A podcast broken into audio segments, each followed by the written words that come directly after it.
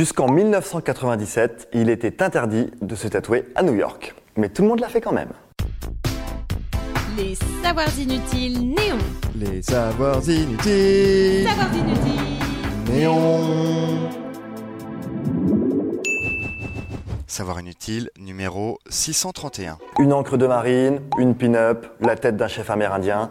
Vous connaissez ces tatouages classiques et tellement américains. Eh bien, il y a de fortes chances qu'il n'ait pas été réalisé à New York à la fin du XXe siècle. En tout cas, pas dans un salon conventionnel. Car de 1961 à 1997, il était, je cite, illégal pour quiconque de tatouer un être humain dans la ville. On doit cette décision au département de la santé de New York qui voulait endiguer l'épidémie d'hépatite B alors en train de s'abattre sur la ville. Il craignait que les aiguilles ne favorisent de nouvelles infections.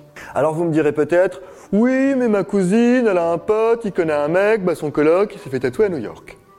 Eh bien, votre cousine n'est pas forcément une mytho. Car les Américains ont de la ressource et ils n'allaient pas se priver d'un art et d'un business ancestral.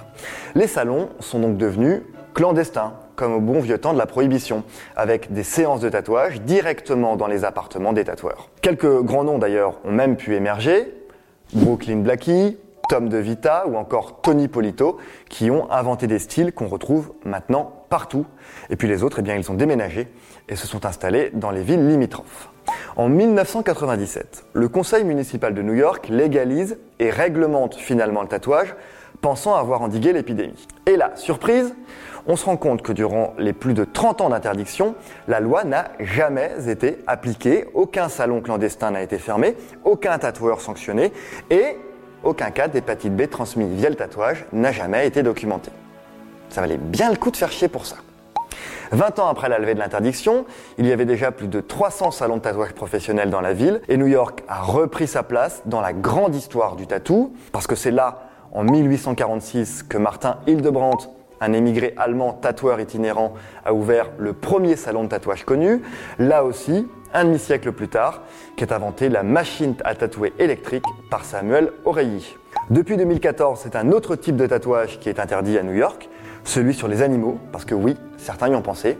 Dorénavant, vous risquez 15 jours de prison ou une amende de 250 dollars si vous dessinez un cœur sur Médor à New York. Mais ça, c'est vraiment inutile de le savoir.